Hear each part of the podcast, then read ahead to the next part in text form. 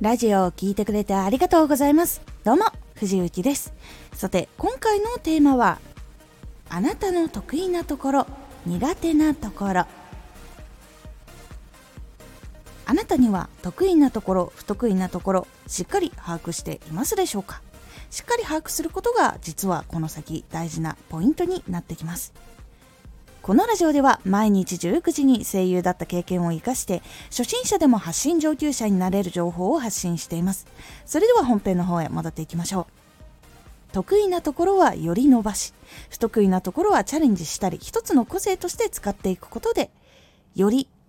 人間としてそしてラジオ発信者としての魅力につながっていきやすくなります。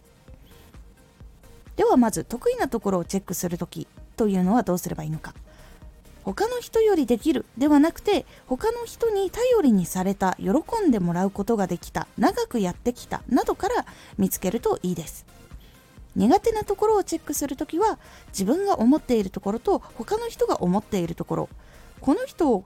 これ苦手なのかなって思ってるところが実は違ったりすることっていうのがあります。自分はここが苦手と感じていても相手からするとできているというところもあったりします。なので他の人から苦手そうに感じているとかこれ苦手だと思ってるんだけどどうかなみたいな話をしてみるとあ自分ってここはできているんだっていうところが見つかったりあこれが苦手そうだってところは一致してるんだなっていうところ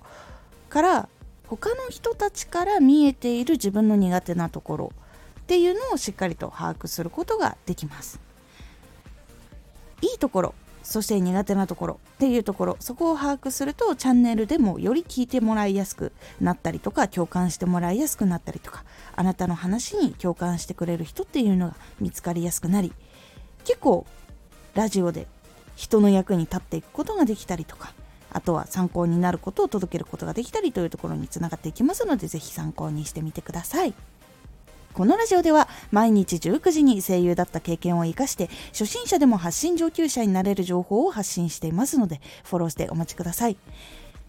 X もやってます。X では活動している中で気がついたことや役に立ったことをお伝えしています。ぜひこちらもチェックしてみてね。コメントやレターいつもありがとうございます。では